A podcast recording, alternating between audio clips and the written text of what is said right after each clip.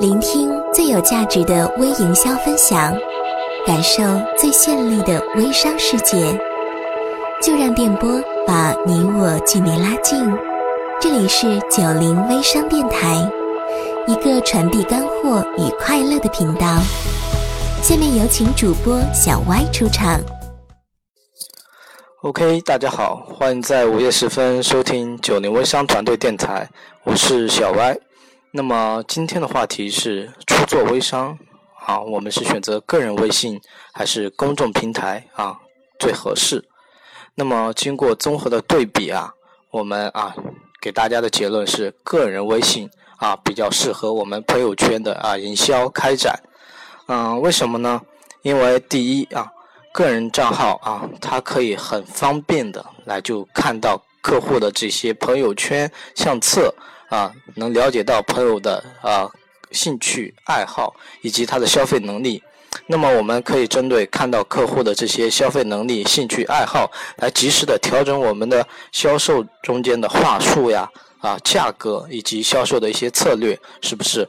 那么，包括我自己在做朋友圈的时候啊，也都会先看客户的一些圈子，来去做啊话术定价。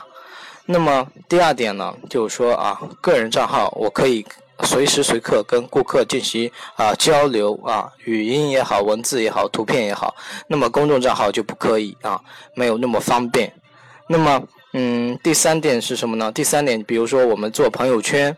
啊，需要发一些广告，发一些宣传内容文案。那么，呃，个人账号我一天可以发好多次。那么，公众账号呢，啊就不可以。那么，订阅号一天只能去发一次。所以说，这是啊，个人微信账号远远要要超过公众账号的部分。那么，还有一点比较重要的啊，非常重要的就是说，公众账号它的投入非常大。我有一个啊做减肥的公众账号啊，那么我花了大量的时间啊一两年的时间啊去写文案去啊群发去找素材才做的啊两万多的粉丝，而且啊特别认证这一块啊投入就是说非常大，嗯相对于个人账号的话啊没有个人账号啊这么自由的去操作。